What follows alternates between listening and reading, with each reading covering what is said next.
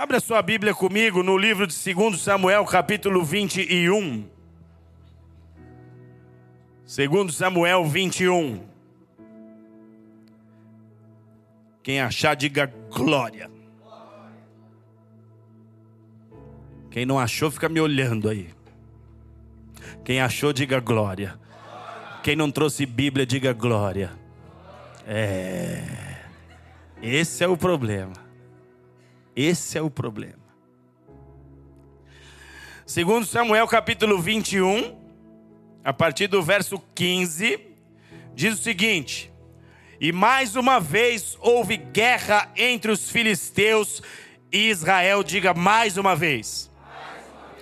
E o rei Davi desceu com a sua guarda, e eles combateram os filisteus, e Davi ficou exausto. Ora, havia um grande guerreiro, conhecido como Isbibenob, um descendente dos gigantes, cuja ponta da sua lança pesava cerca de quatro quilos. Ele estava armado com uma grande espada nova, e ele prometeu matar Davi. Entretanto, Abissai socorreu Davi. Ele atacou e matou o gigante filisteu. Então, os soldados de Davi lhe fizeram a seguinte promessa: Nunca mais, ó rei, tu irás à guerra conosco, para que não se apagues a gloriosa lâmpada de Israel. Mais tarde, ocorreu outra batalha contra os filisteus em Gobe. E naquela ocasião, Sibecai, da cidade de Uzate, matou também um gigante chamado Saf. Ainda em Gobe, houve um outro embate contra os filisteus. E Elanã, de Belém, matou Alami, o irmão de Golias. Verso 20, houve ainda uma outra batalha em Gate. E ali vivia um homem muito grande e forte, descendente dos antigos gigantes, que tinha seis dedos em cada mão e em cada pé, vinte e quatro dedos ao todo. E certo dia ele se levantou e desafiou Israel. Mas Jonatas, filho de Simeia, irmão de Davi, o matou. Esses quatro gigantes eram descendentes dos refaíns e foram todos mortos por Davi e os seus soldados. Até aqui.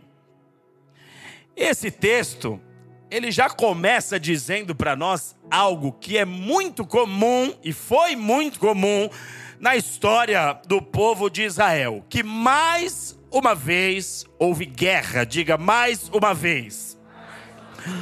O povo de Israel, ao longo de sua trajetória na terra, travou muitas e numerosas batalhas e um dos seus principais inimigos sempre foram o povo filisteu.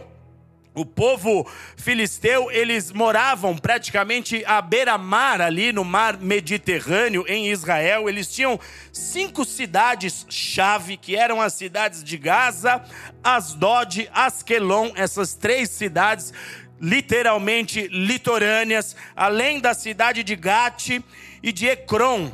E era a partir destas cidades que os filisteus realizavam os seus ataques a Israel. Quando você olha para a história de Israel e você se lembra do êxodo, o momento da partida do povo, a saída deles do Egito, os filisteus então habitavam nessa encosta do mar e Deus diz para que Moisés não vá pelo caminho dos filisteus, não passe pelo seu território, que era a, a, aquela região onde hoje está situada a faixa de Gaza, e Moisés precisou desviar o seu caminho para não passar por aquele território, porque o povo de Deus não tinha nenhuma habilidade de guerra. Os filisteus, ao contrário, eles eram homens de guerra, acostumados com a guerra, então Deus disse: não vá pelo caminho dos filisteus. A Bíblia fala também de um ilustre filisteu nascido na cidade de Gate, chamado Golias. Golias foi o grande adversário de Israel nos dias de Davi, quando Davi ainda era um menininho, um adolescente, trabalhando a serviço de seu pai, ele viu que Israel estava amedrontado diante das afrontas de Golias e ele, recebe, ele resolveu tomar partido, resolveu tomar posição. Nenhum dos homens do exército de Israel tinham, tinham tido coragem de enfrentar Golias, e aquele jovem, ele, ele simplesmente se, se fortalece com aquilo que de Deus ele conhecia, e ele vai para essa luta. Os filisteus também estiveram no episódio do roubo da arca da aliança de Israel, quando eles acabaram por levar a arca de Deus para os seus territórios. A Bíblia ainda conta para nós que a arca, a partir do momento que eles colocavam em suas cidades, algumas pragas começavam a acontecer em suas cidades, porque onde a glória de Deus vem, ou ela, ela levanta, ou ela bate, ou ela transforma a pessoa, ou ela faz uma mudança de dentro para fora, ou ela abate, porque as pessoas não querem se desvencilhar do pecado e não tem como ter ligação, ou vai permanecer a glória ou o pecado. Então os filisteus eles levam a arca para os seus territórios. A arca vai causando pânico, as pessoas vão tendo doenças, úlceras no corpo. A Bíblia ainda diz que, é, que é, eram úlceras nas partes baixas.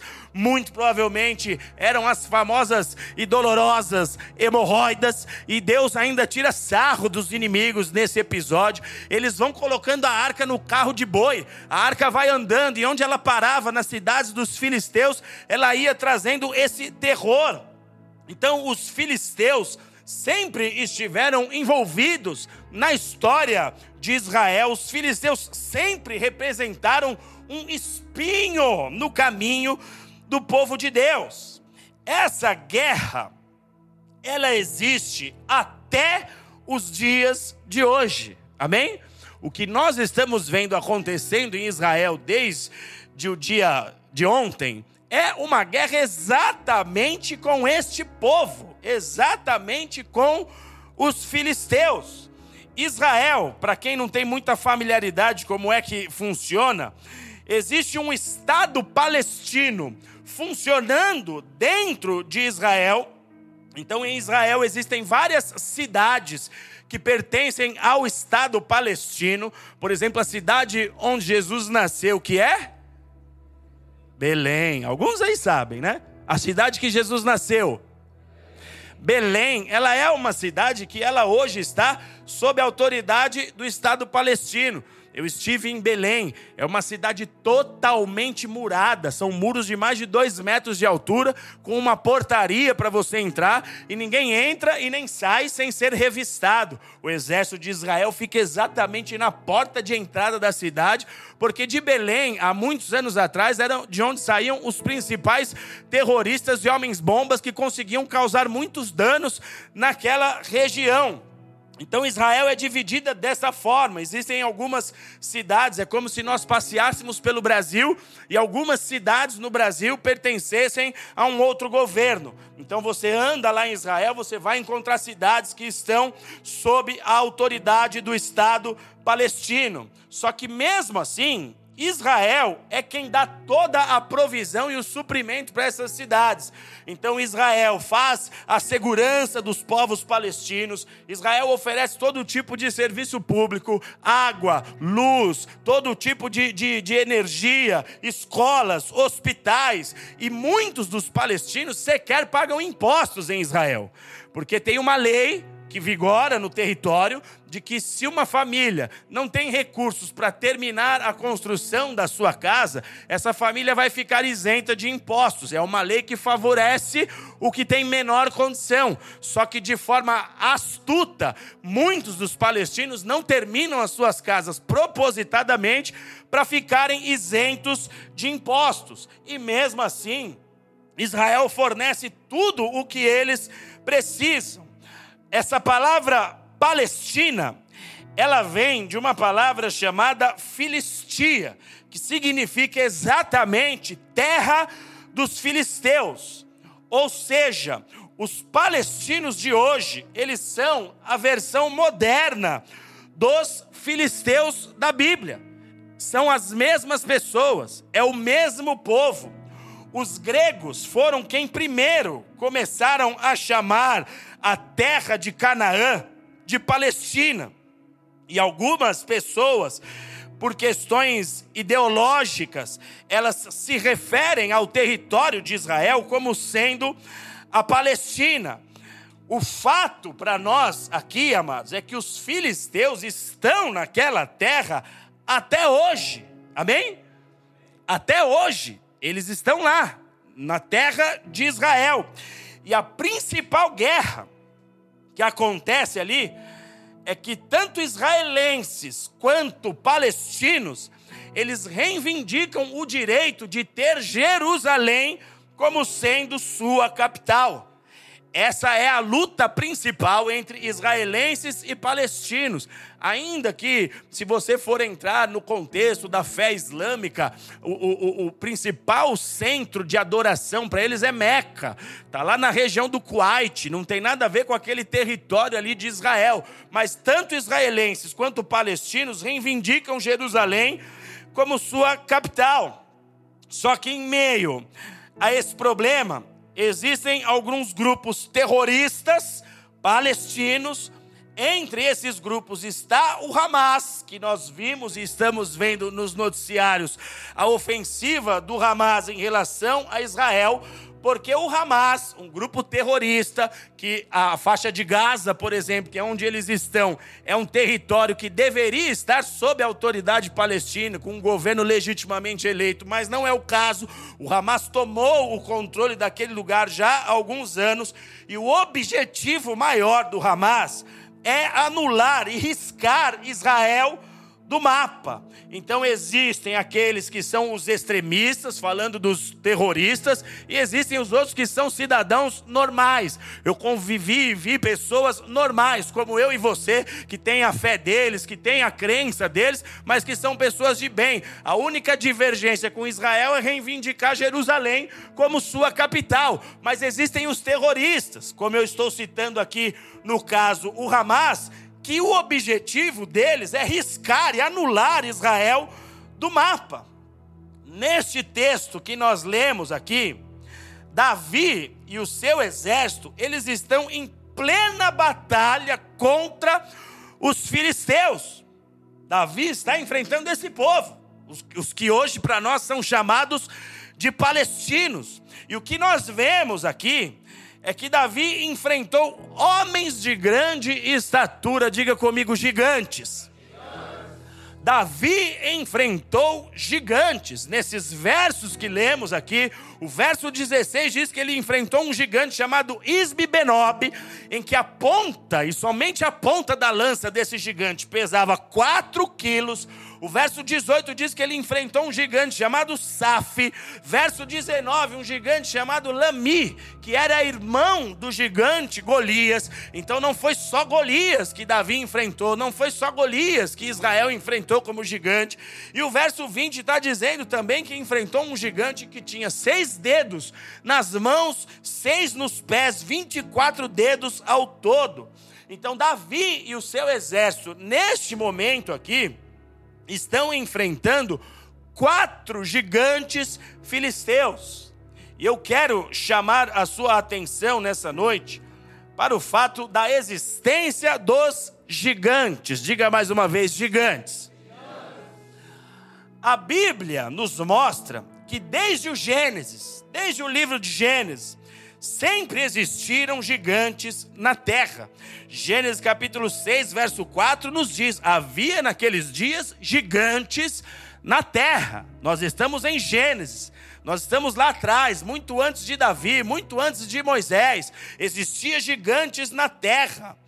Gigantes existiram também nos dias de Moisés.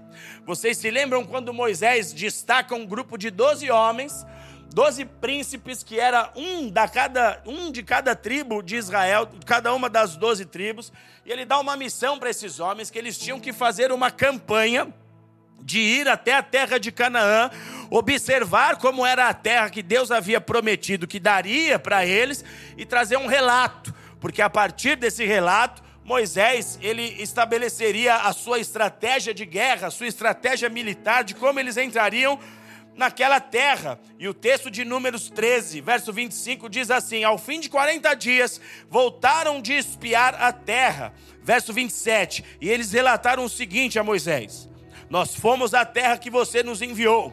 Ela verdadeiramente mana leite e mel. É uma terra como Deus nos disse, ela é boa, ela tem diversos recursos. A Bíblia diz que eles trouxeram de lá frutos da terra que eram gigantescos.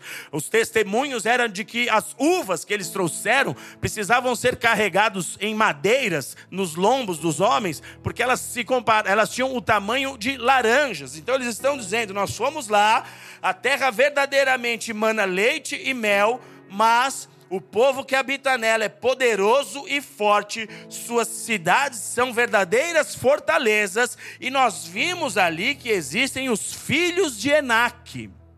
Esses filhos de Enaque, trazidos neste relatório a Moisés, são exatamente os gigantes. 45 anos depois deste relato que os príncipes de Israel estão trazendo a Moisés, a Bíblia diz que o Josué, ele entra na terra com o seu bando, Moisés já não existia mais, Moisés já tinha ido para a glória. Josué entra na terra com o seu bando, ele tinha um parceiro que era casca grossa de missão, um homem que era um homem de Deus, um homem de oração, um homem de batalha chamado Caleb, e 45 anos depois deste relatório aqui, Caleb foi reivindicar sua herança. Ele falou: Olha, lá atrás Moisés me deu uma palavra dizendo que eu receberia uma porção de terra exclusiva, uma porção de terra que seria só minha, e eu quero reivindicar agora, Josué, a minha terra. E diz Josué 15, verso 13, que Josué deu para Caleb uma porção de terra no meio dos filhos de Judá era o território de Kiriat Arba, que é Hebron, e Arba era o pai de Enaque. Novamente está falando, esse território pertencia ao pai de Enaque, e Caleb expulsou dali os três filhos de Enaque, Cesai, Aimã e Talmai. Então eh, Caleb para ter a condição de possuir a terra que havia sido prometida a ele, ele teve que destituir três gigantes do território que havia sido entregue a ele, amados. Não foi que a promessa foi feita, tá aqui o que é teu, vai lá e toma posse da sua promessa. Eu te amo tanto, você é um filho especial, eu tenho um carinho enorme por você. Eu projetei uma terra beira-mar, eu projetei para você uma terra nas montanhas, para você eu te dei os Alpes suíços, para você qual é o seu lugar do teu sonho? Tó, é isso que eu projetei e a terra está lá te esperando. Não é bem assim. Deus tem promessas, Deus tem um futuro determinado para nós, mas o texto está nos mostrando mais uma vez que em toda a história os gigantes estavam ali e Caleb precisou destituir três gigantes para entrar na terra. E aqui, nos dias de Davi, nós estamos vendo o rei tendo que enfrentar gigantes. E sabe qual é o ponto aqui, amados? Já faziam 430 anos que o povo de Israel estava na terra de Canaã, nesse texto que nós lemos aqui. 430 anos desde a entrada de Josué, quando ele passou o Rio Jordão, quando ele venceu Jericó e começou a tomar cidade por cidade do território de Canaã. Já haviam se passado 430 anos. E este era o 35 ano do reinado de Davi. Davi já estava no trono há 35 anos. E isso mostra para nós, amados, que sempre nós teremos os gigantes pelo caminho. Sempre nós teremos que lutar contra gigantes que estarão no caminho. Nós teremos que lutar para poder tomar aquilo que é nosso por direito. Se você crê, diga amém. amém. O que são esses gigantes, na verdade? Nesses textos citados aqui, eles eram literais, pessoas de grande estatura. O gigante Golias ele media quase 3 metros de altura. Imagina o que é isso. Era um negócio absurdo. Você vê um jogador de basquete com 2 metros e 10, você já fica assustado. Com 2 metros e 15, eu sei que tem uns gigantescos. Você olha muitas vezes as esposas desses jogadores, faz esse exercício depois, joga na internet e coloca lá um nome de um jogador qualquer de basquete desses famosos e vê as mulheres do lado. É, é uma coisa distoante, é feio até Parece que o cara tá com uma criança, mas não é uma criança, é uma mulher. Ela é normal, ele é que não é normal. Ela é uma pessoa comum. Ele é que é um, um, bicho, uma coisa esquisita. Então, é, é, é verdade. Estou mentindo ou não? Nós estamos falando de uma verdade aqui. Eles são muito grandes. Você olha a bola de basquete, tem uma loja em São Paulo que eu fui visitar lá, que tem as pegadas dos, do, desses jogadores. Aí tem as mãos deles. Você coloca a tua mão em cima da mão do cara, você se sente uma criança. Eu já fico bravo quando eu estou perto do Mateus, do Kiuri, porque eu tenho que ficar olhando para cima. Eu já não gosto muito, tipo, conversa comigo mais de longe. Imagina esses caras. Então, nesses textos aqui citados, esses gigantes eram literais. Porém, os gigantes, eles representam uma força espiritual de oposição. Amém? Os gigantes na Bíblia, eles representam essa força espiritual que se opõe e que resiste a tudo aquilo que o Senhor determinou e liberou para as nossas vidas. Nós estamos falando de uma promessa que foi dada e Deus falou: a terra é de vocês, está, está assinado, está aqui o meu carimbo, a terra é de vocês. Mas os caras estavam lá, os gigantes estavam ali. Então, para cada área das nossas vidas, para cada promessa que Deus fez para você, para cada sonho que Deus te deu, tudo que vem do coração de Deus para mim e para você, existe um gigante ali, prontamente, prontamente disposto a não te deixar chegar onde você tem que chegar. Ele vai trabalhar para impedir que os planos de Deus se cumpram em sua vida. E nós precisamos desenvolver a habilidade de vencer gigantes, amém? Quem quer receber essa habilidade aqui? Nós precisamos receber habilidades de vencer gigantes, porque eles são assustadores. De fato, eles são grandes. De fato, eles têm poder. De fato, eles têm a sua autoridade no que diz respeito ao mundo espiritual. Mas nós estamos do lado vencedor da guerra, nós estamos do lado vencedor da força. Não há quem seja maior do que Jesus. Não existe poder que seja maior do que o poder de Jesus. A verdade é que a Bíblia nos diz que até mesmo os demônios se prostram prostram, se prostram diante de Cristo. Então nós precisamos desenvolver habilidades de vencer gigantes. Amém? Eu preciso só fazer um parêntese aqui, porque embora haja um paralelo entre a batalha de Davi citada e o que Israel está vivendo neste exato momento, eu e você fomos chamados para lutar uma guerra que não é contra carne e nem sangue. Amém? Tudo bem, queridos? A palavra de Deus nos diz, Efésios capítulo 6, verso 12.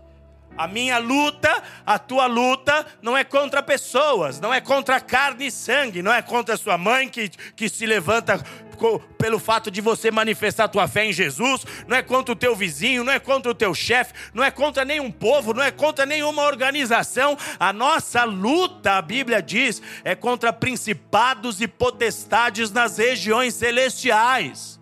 O gigante está nos ares. Ele vem à terra, ele põe o seu pé na terra, ele estabelece a sua posse, mas a nossa luta, ela é espiritual. Israel não era para ter esse tipo de problema de hoje. O que acontece naquela terra hoje é pelo fato de Israel ter virado as costas para Deus.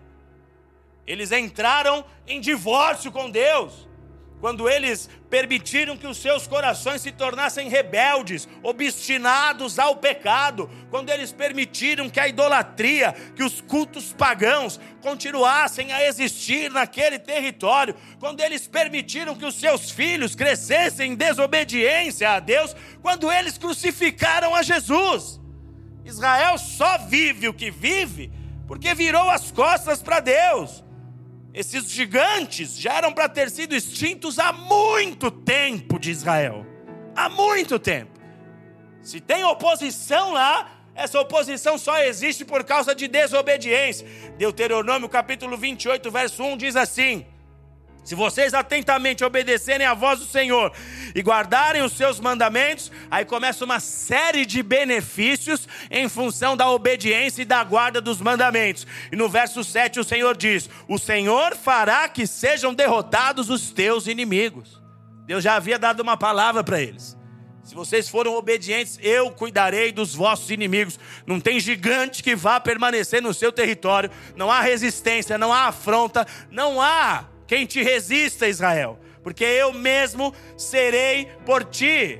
Só que o verso 15, Deuteronômio 28, 15, diz assim: Porém, se vocês não derem ouvidos à voz do Senhor e não guardarem os seus mandamentos, Aí começa as consequências, uma série de consequências listadas, apresentadas por Deus. Nada é no escuro, Deus não deixa ninguém no escuro. Quem quer andar na verdade vai receber revelação. Quem quer andar na verdade, Deus vai te ajudar, Deus vai te ensinar, Deus vai te mostrar qual é a saída do seu embaraço. Deus vai te dar todo o suporte para que você não seja refém de gigante algum. Mas o Senhor diz: se vocês não derem ouvidos à voz do Senhor, e não guardarem os mandamentos, dentro de uma série de questões que Deus apresenta como colheita da desobediência, verso 25 diz assim: O Senhor te fará cair diante dos teus inimigos. Já está aqui, o gigante vai prevalecer, não tem o que fazer, esse é o fruto da desobediência. E o verso 32 diz assim: Teus filhos e tuas filhas serão dados a outro povo. Deus já havia alertado. Israel não era para sofrer nada do que eles estão sofrendo hoje. Só que traz para a minha vida, para a tua vida, traz para a sua existência aqui e hoje. Porque eu e você, nós não podemos incorrer no mesmo erro de Israel o erro de virar as costas para Deus. Porque se Deus tratou assim a nação que ele escolheu para si, como é que ele não vai tratar os outros povos? Não vai mudar nada, meus amados. Se Deus tratou com dureza uma nação que ele escolheu, porque se tem uma nação que ele escolheu no mundo, essa nação é Israel. Se tem uma cidade dentro dessa nação que ele escolheu, essa cidade é Jerusalém. E dentro dessa cidade ele escolheu um monte chamado Monte Sião. Se Deus tratou esse povo desta forma, porque viraram as costas para Deus, como não seria conosco, amados? Se nós permitirmos nos passar por esse mesmo ato de desobediência. Então nós não podemos cair no mesmo erro de Israel. E precisamos eliminar os gigantes espirituais que se colocam em nosso caminho. Para um homem e para uma mulher de Deus, a ordem é ou o gigante ou eu. Um homem e uma mulher de Deus que leva sua vida a sério, ele tem que agir dessa forma. Diga, ou o gigante ou eu. Diga mais uma vez, ou o gigante ou eu. Agora diga para os teus inimigos escutarem, ou o gigante ou eu. Aplauda Jesus se você crê nisso.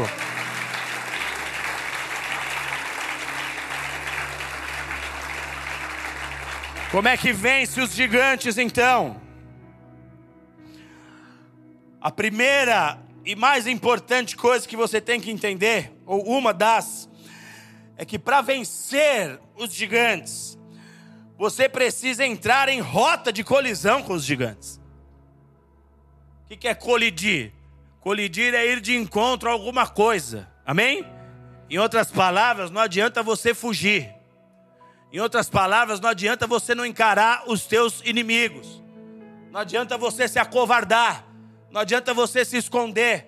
Não adianta você achar que o tempo vai resolver, porque o tempo está passando e ainda não resolveu. O que você precisa para vencer gigante é ir de encontro aos teus inimigos, é entrar em rota de colisão com os gigantes.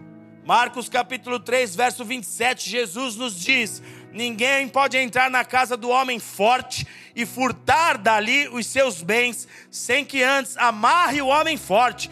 Só depois de amarrá-lo é que conseguirá saquear a casa dele. Quando o Senhor falou para Israel: Olha, eu tenho uma terra para vocês, o nome dessa terra é Canaã. Vocês vão entrar nessa terra. Qual foi a ordem de Deus para o povo? Retirem o povo inimigo de lá. Retirem o povo inimigo de lá. Por quê? Porque se vocês não retirarem eles de lá, eles não deixarão vocês possuírem a terra. Então você não entra no território sem antes tomar o valente, o homem forte da terra. Quando você quer casar, o que você tem que fazer? Você tem que ir lá pedir a, a mão da sua pretendente ao seu futuro sogro, sim ou não? Se você não ganhar o coração do homem, esquece que você não vai muito longe. Você não tem como ter sucesso. Vai lá, como diz os nossos irmãos que pregam lá no centro, te humilha, te humilha. Vai lá e te humilha. Fala aí, paizão, eu talvez eu não seja tudo que o Senhor sonhou, mas eu vou me tornar nesse sonho.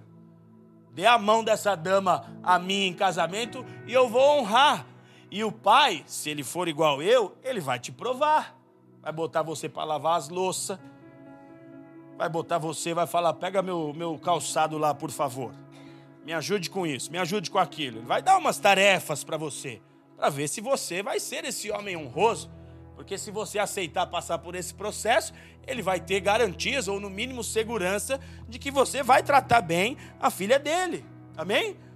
Então, quando o Senhor manda o povo para lá, Deus fala: tira de lá, porque ali aqueles povos eram povos que praticavam idolatria, cultos pagãos, prostituição cultual, eles tinham relações sexuais em culto a demônios, eles, eles, eles colocavam seus filhos na fogueira, sacrificando a deuses estranhos. E o Senhor falou: tirem esses povos da terra, se vocês não retirarem, eles não deixarão vocês possuírem a terra. Então você precisa entrar em rota de colisão com os gigantes, tudo bem? Sim ou não?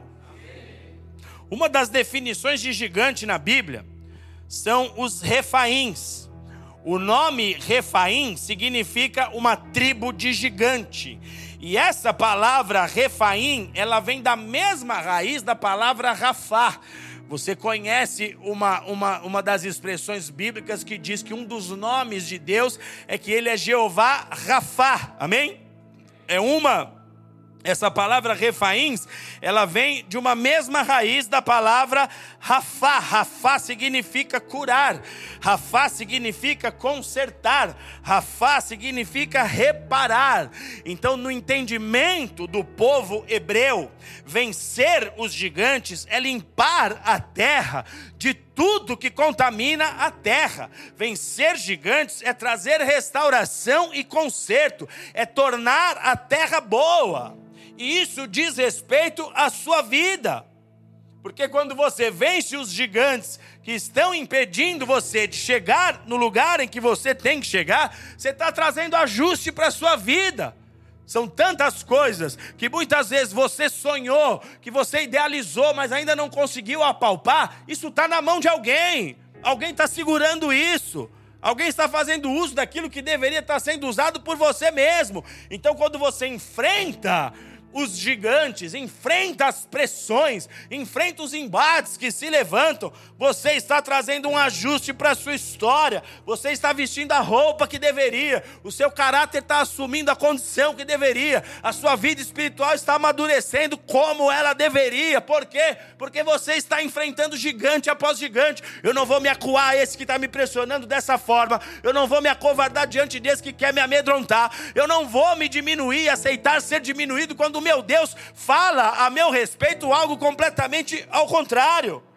Então você traz ajuste para a sua história. Está havendo um conserto. Agora, olha que interessante aqui. Porque a palavra Rafá é a junção de três letras hebraicas, que é o Resh, o P e o Aleph. Se você acrescentar a letra H no final dessa palavra, a palavra Rafá então vai terminar com H. Será R-A P-H-A-H. Se você acrescentar o H, essa palavra já tem completamente um significado diferente. Ela significa afrouxar na mente e ser negligente no físico.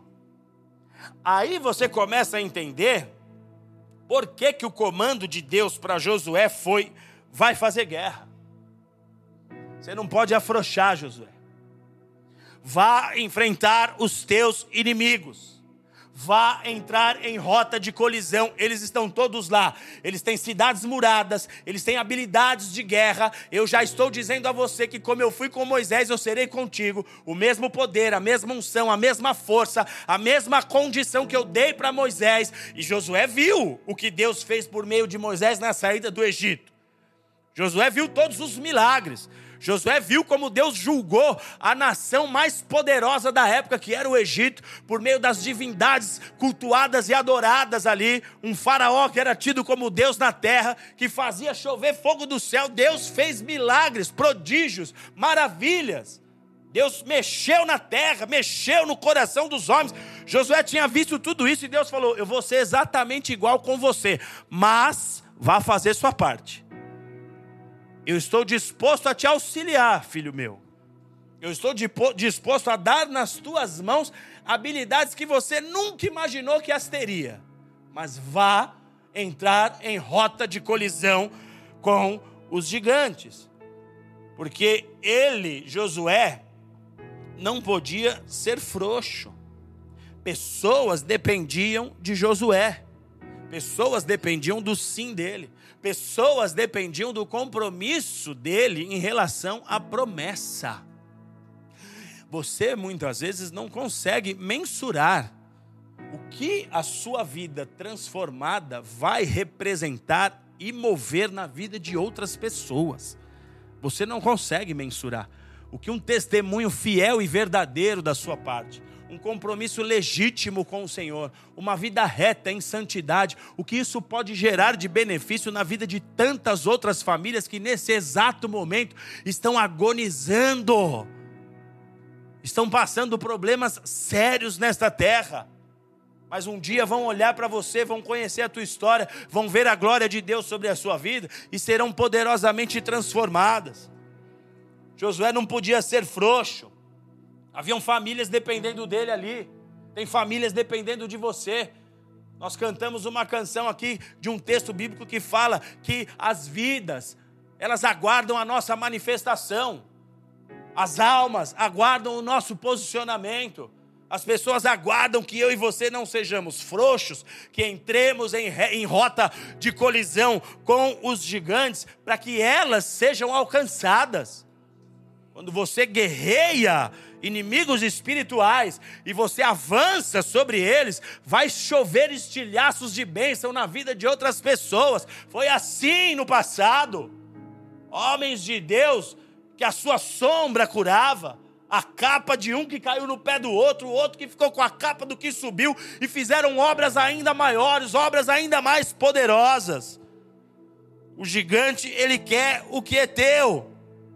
E eles farão de tudo para você negligenciar o combate. Deus vem fala, Deus vem renova tuas forças, Deus vem te encoraja, Deus vem dá um up na tua fé. Só que você sai da igreja e não vai entrar em rota de colisão. Você sai da igreja e vai viver a sua vida como se você não tivesse que fazer a sua parte. Esses gigantes, eles estão fazendo de tudo para você negligenciar o combate. Então nós temos que ter em mente que a promessa envolverá uma luta. Diga, sempre haverá uma luta. Abraão venceu gigantes, Josué venceu gigantes, Davi venceu gigantes. Eu e você temos que vencer gigantes. Existem coisas que só mudam na vida de algumas pessoas quando elas passam a encarar tais situações como algo de vida ou morte. Você pega alguém que está recebendo conselho para cuidar da saúde, porque os sinais são visíveis. O corpo que Deus nos deu, ele é tão perfeito que se algo estiver errado, você, o corpo dá sinais imediatos. Aí você fala, aí você dá conselhos, aí você dá orientações. Essa pessoa escuta, escuta, escuta, mas tem gente que só cai na real quando um diagnóstico terrível chega em suas mãos. Quando ela percebe que ela chega numa situação de vida ou morte, que não há mais o que ser feito, ela vai tomar posição. E às vezes tardiamente, nós sabemos disso. Às vezes já não há mais tempo de você recuperar essa saúde como se você tivesse feito há 5, 10, 15, 20 anos atrás. E o diabo sabe disso. O diabo sabe que se uma pessoa hoje que não conhece a Jesus se converter, ela vai ter todas as chances de viver cada uma das promessas de Deus. Ele sabe que eu e você temos essa chance. E o que ele faz? Ele se precaver. Ele, ele, ele, ele, ele age de forma antecipada, ele joga um monte de entulho, que são pensamentos, que são conceitos, são práticas espirituais que você teve no passado, são hábitos que você cultivou. Você é como um poço. Ao conhecer Jesus, esse poço estava vazio. Jesus vem e enche esse poço. Ele diz que jorraria água, águas vivas. Só que o diabo, em sua astúcia, lançou uma série de entulhos ali pensamentos, ideologias, culturas práticas, hábitos. Por quê? Porque se esse homem se converter, ele vai ter que desempenhar uma luta muito maior para conseguir viver o que de fato Deus tem para ele. Então ele entulha. E você precisa, para viver o que Deus tem para você, entrar em rota de colisão. E entrar em rota de colisão é por meio de oração, filho. É por meio de oração. E há pessoas que só vão conseguir se levantar como um homem de oração quando entenderem que a oração é assunto de vida ou morte. Se faltar oração, sabe qual é o cenário que você vai ter que se habituar a viver? O cenário que o profeta viu, vale de ossos secos. Se faltar oração, você vai ser como um osso seco. Tinha tudo para dar certo em Jesus. Tinha tudo para voar tinha tudo para viver coisas incríveis, cheios de dons e talentos que o Senhor depositou sobre a sua vida, cheio de planos, cheio de sonhos, cheios de coisas que Deus queria acrescentar sobre você. Só que o gigante vai travar uma luta para que você não ore. Ele não quer que você entre em rota de colisão com ele. Ele não quer que você pegue as áreas da sua vida que as coisas não acontecem e comecem de, de forma sistemática a orar por essas coisas. Ele não quer que você interceda pela vida de outras pessoas. Ele não quer que você se mova em oração. Ele não quer. E sem oração, a realidade é essa. Eu preciso te dizer: vale de ossos secos. Vale de ossos secos. E há pessoas que falam: eu não consigo. Eu já falei, é mentira isso. Porque você gasta horas numa série do Netflix, filhão. Você conhece todos os canais de piada que tem na internet. Você conhece tudo o que o YouTube, o Facebook, o Instagram e os baratos tudo aí te oferece. É você que não quer travar essa luta. É você que não está entrando em rota de colisão. Então, para vencer gigante, tem que entrar em rota de colisão. Diga em voz alta: eu preciso entrar em rota de colisão. Você precisa, meu querido. Você precisa entrar em rota de colisão. Para vencer gigantes, você também precisa aprender a estar sujeito ao Espírito de Deus. Se você não for sujeito ao Espírito de Deus, os gigantes sabem que eles vão permanecer no lugar que era para ser seu. Eles sabem disso. Segundo Samuel 21, 16, a parte B do texto que lemos, diz assim: Nunca mais sairá conosco, ó rei, a guerra, para que não apagues a lâmpada de Israel. Davi está no embate com os seus soldados. E ele quase morre. Um gigante jurou ele de morte, foi para cima do rei. Ele quase morre. Tem que vir um soldado do rei entrar na luta em favor de Davi. Só que após isso eles falam: Rei, você não vai mais para a guerra conosco porque se você morrer, o que será de nós? Então havia um entendimento e uma consciência no coração desses homens de que Deus abençoava o povo em função do líder. Isso é Bíblia. Reine o justo e o povo vai prosperar. Reine o ímpio e o povo terá problemas. Quando o povo pediu a Deus que eles queriam ter um rei como as outras nações, Deus falou isso para ele. Ele falou: olha, se o rei for bom, vocês vão estar tá bem. Só que se o rei for mal, eu estou dando toda a autoridade agora da vida de vocês, sobre a vida de vocês, na mão de um homem. Se ele for bom, vocês vão bem. Só que se ele falhar, vocês estarão perdidos. Então havia essa consciência. Os soldados de Davi conheciam essa verdade. Nós somos abençoados por causa de Davi. Então, se ele morre, apaga a lâmpada de Israel. Olha o que eles disseram. Nós ficaremos no escuro As coisas que Deus faz no nosso meio vêm por meio desse homem. As coisas que Deus realiza em Israel vêm através do reinado de Davi, vêm através da verdade dele, vêm através da comunhão dele, vêm através da entrega que ele tem diante de Deus. A Bíblia nos conta a história de Abraão. Ele tinha um sobrinho chamado Ló. Ló enriqueceu a partir da riqueza que Abraão, que Deus depositou em Abraão. Isso é uma lei espiritual. Como é que Deus prospera um lar? Prosperando o pai da família. Deus aumenta o salário de você aí que é pai. Todo mundo vai ficar bem na casa. Todo mundo vai comer melhor, todo mundo vai se vestir melhor, todo mundo vai passar a ter sonhos melhores, porque Deus entrou no pai e mudou. Ah, mas pastor, Deus não pode abençoar a mulher também? Pode, mas existem coisas, e aí eu falo de coisas espirituais que Deus tem que fazer através do homem, porque Ele estabeleceu isso, Ele projetou esse negócio chamado família. Então, se Ele não mudar o cabeça, se Ele não mudar o chefe do lar, a sua vida não vai mudar. Então, você que é mulher sábia, anota a tarefa e passa a orar, em vez de ficar falando pelos cotovelos. Você vai falar, falar, falar, não vai acontecer nada. Agora, se você orar, você vai entrar em rota de colisão com demônios que não estão deixando o seu marido ser a cabeça que Deus projetou. Amém? Então, estar sujeito ao Espírito de Deus fala de você aprender a andar em submissão. Porque você pode ter sido gerado para viver a história mais incrível do planeta, mas alguém será usado por Deus como seu treinador. Deus deixou isso claro na maneira como ele formou as famílias. É um pai sobre um filho. Você vai estudar, vai ter um líder lá, vai ter um professor lá. Você nunca se questionou por que, que as nações, por que, que tantas pessoas estão sempre debaixo da liderança de uma pessoa?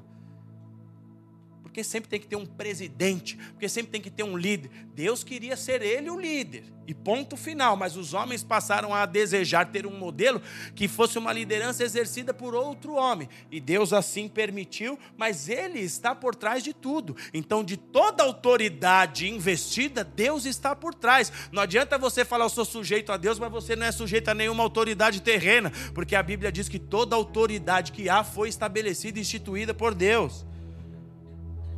Então, a verdade é que aqui é onde Deus vai te provar se você é alguém que prefere andar de forma independente ou em sujeição. Deus não compactua com independência. Ele disse: Vocês serão o meu povo e eu serei o seu Deus. Deus não compactua com independência. Jeremias capítulo 3, verso 15, o Senhor diz: Vos darei pastores segundo o meu coração, que vos apacentem com conhecimento e com inteligência. É simples. É olhar para a minha própria história e lembrar de quantos gigantes eu precisei vencer na minha vida, mas eu não tinha forças, sequer tinha conhecimento de que aqueles gigantes existiam. E o que Deus me fez? Me conectou a alguém que tinha habilidade de vencer gigantes, me conectou a uma pessoa que tinha estrutura espiritual, emocional, de fé, para me fazer vencer os meus medos, os gigantes dos meus traumas, os gigantes da minha inconstância, os gigantes da minha falta de propósito. Eu só venci os gigantes, eu só conheci o propósito de Deus para mim, porque eu me aliancei com a missão de outra pessoa. Então, os gigantes, anota isso aí, eles respeitam autoridade. Amém? E a autoridade se conquista com sujeição. Quem é que deu esse exemplo para nós? O próprio Cristo. A Bíblia diz que ele foi obediente até a morte, como uma ovelha muda. Os homens o questionavam: se é o filho de Deus, fala aí faz um milagre, salva você mesmo.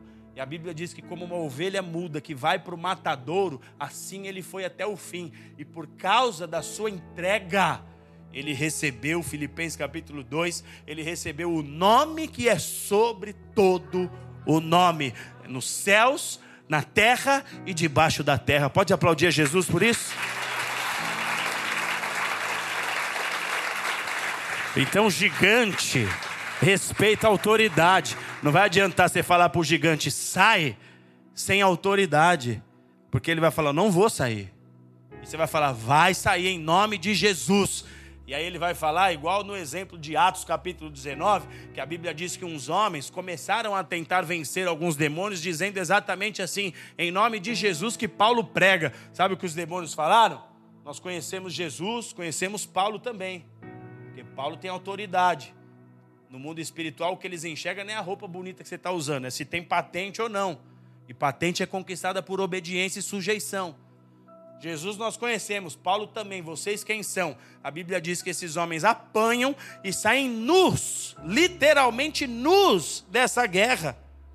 Então, gigante obedece à autoridade constituída.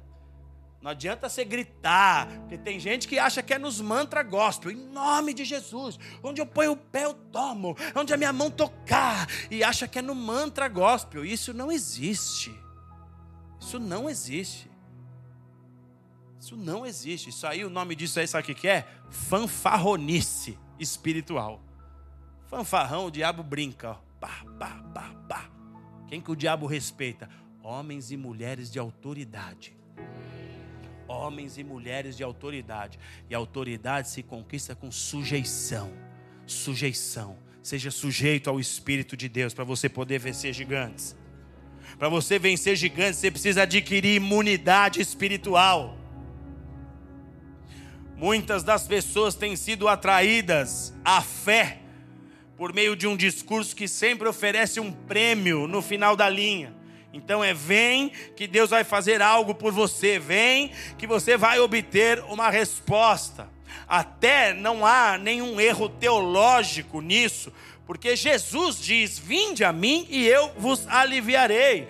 Gálatas capítulo 6, verso 7 diz: Aquilo que o homem semear, ele também ceifará. A Bíblia diz, Hebreus 11, verso 6, que na fé existe galardão, existe recompensa. Só que em algum momento, você tem que ser conduzido a posicionamentos espirituais que de fato desencadeiam respostas de Deus para a sua vida. E mais ainda, você tem que ser conduzido a posicionamentos espirituais que te darão imunidade contra as trevas. Por quê? Porque a Bíblia fala de dois leões, um é Jesus, o outro é Satanás. E a Bíblia diz que existe um leão que fica andando em derredor, ele fica no nosso encalço, ele fica só buscando encontrar alguém sem juízo, só desejando encontrar alguém que está sempre inclinado ao pecado, que está sempre passando perto de ruas que já não era mais para ele estar, sempre visitando sites e páginas que já não era mais para ele estar visitando. E esse leão está ali rugindo, buscando alguém a quem ele possa tragar. 1 Pedro 5,8. Nós estamos falando de gigantes, amados. Gigantes que têm experiência milenar. Gigantes que existiram lá atrás, nos dias de Abraão, lá atrás, nos dias de Moisés, lá atrás, nos dias de Davi. E demônio não morre, espírito não morre. Se você for fanfarrão, não tem muita chance para você. Não tem muita chance para você. Satanás não tem medo de homens. Ele vai para cima das pessoas. Satanás, Satanás ele vem contra as pessoas. E se as pessoas não tiverem imunidade espiritual, não tiverem imunidade espiritual, os ataques de Satanás prosperam. E sabe o que é mais triste?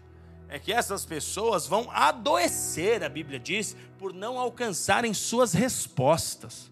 Presta atenção nisso, que muito provavelmente pode ser o seu caso. Pessoas que adoecem, a Bíblia diz que uma pessoa que não alcança suas respostas, ela começa a adoecer. Provérbios capítulo 13, verso 12 diz que a esperança adiada adoece o coração. Então, sem imunidade não há conquista. E o resultado não vindo, o prêmio não sendo alcançado, nós teremos uma geração doente. E nós corremos esse risco de ver a igreja com a geração mais doente da história da igreja, porque falta oração, porque falta compromisso de entrar em rota de colisão, porque não tem imunidade espiritual, porque não vai para o campo de batalha, porque está agindo de forma como frouxo não se sujeita ao Espírito de Deus, não aceita que Deus seja verdadeiramente o teu general, o teu comandante, não aceita obedecer a palavra de Deus. Esses dias eu vi um comentário na internet de alguém que dizia: só porque está na Bíblia eu tenho que obedecer. E era alguém de igreja. Se o ímpio fala isso, querido, não há nenhuma surpresa. Você lembra quando você estava lá fora? Eu sei como eu era. Dava chute em porta de igreja. Não tem como você esperar isso de um ímpio. Mas alguém dentro da igreja declarando exatamente isso. Só porque está na Bíblia eu tenho que obedecer? Talvez nós estamos diante de um cenário de tamanha gravidade que todas as coisas que estão acontecendo na terra, conforme a Bíblia diz, é para abreviar tudo. É tanto mal, é tanto mal, é tanto mal crescendo, é tanta rebelião, é tanta rebeldia, que a palavra de Deus diz lá em Apocalipse que o sujo vai se sujar mais ainda e o justo vai se santificar mais ainda. Porque haverá uma hora que não vai ter muito como o, o, o, santo vai olhar e falar: Cara, eu não tenho nada a ver com aquilo lá. Então ele vai se santificar cada vez mais. Ele vai olhar e vai falar: Isso é um abismo. Isso é muito distante de Deus. Não há razões de eu estar ali. Então ele vai se santificar cada vez mais. Ao passo que o sujo, ele vai falar: Eu não quero ir lá. Porque ele está tão contaminado da sua sujeira que ele vai se sujar cada vez mais. É a Bíblia que fala. É a carta aberta de Deus para mim e para você que fala sobre isso. É necessário, amados, atrair de Deus a Sua presença sobre nós por meio da nossa humilhação. É necessário dizer, Jesus, tu tens liberdade em mim. E sabe o que, que o Senhor fala? Num primeiro momento, ele fala: Vinde a mim, vinde a mim como você está. Mas depois do vinde, ele fala: Agora me segue. Primeiro ele fala vinde, ele te aceita exatamente na sua condição exatamente na sua condição, mas depois ele começa a dizer para você o que convém e o que não convém. Não dá para você dialogar com uma criança assuntos sérios, espirituais. Então vamos tratando a criança, vamos deixando ela crescer, mas há um momento que a consciência começa a se instalar, há um momento que as faculdades mentais começam a se desenvolver, e aí os assuntos já são diferentes, a cobrança é diferente, a condução é completamente diferente. E ele começa a dizer para mim e para você o que? Me siga, e em me seguir está o carregar a própria cruz.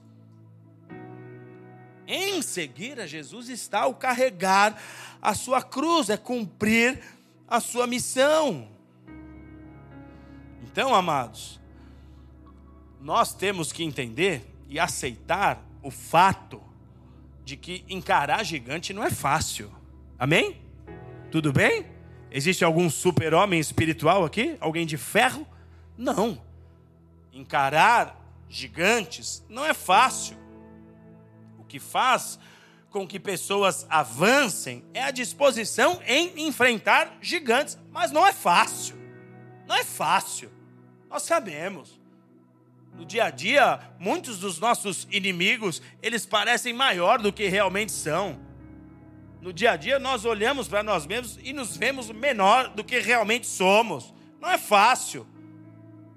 E quando nós olhamos para histórias de pessoas bem-sucedidas, normalmente nós só vemos os troféus nas prateleiras, só enxergamos os aplausos que elas estão recebendo, só vemos o bônus daquelas pessoas. Dificilmente alguém para para mergulhar no ônus, para procurar saber o preço que foi pago, saber dos desafios que foram enfrentados, conhecer as lutas que essas pessoas travaram e o que acontece é que nós acabamos criando uma ilusão quando o assunto é ter êxito nessa vida. O fato é que pessoas vitoriosas tiveram que enfrentar gigantes. Não tem para onde correr. Uma coisa é você saber que Deus tem planos para a sua vida, uma coisa é você crer nas promessas do Pai, outra coisa é você encarar a realidade para viver esses planos. Você vai ter que entrar em rota de colisão com gigantes. Não vai dar para ficar sentadinho no sofá.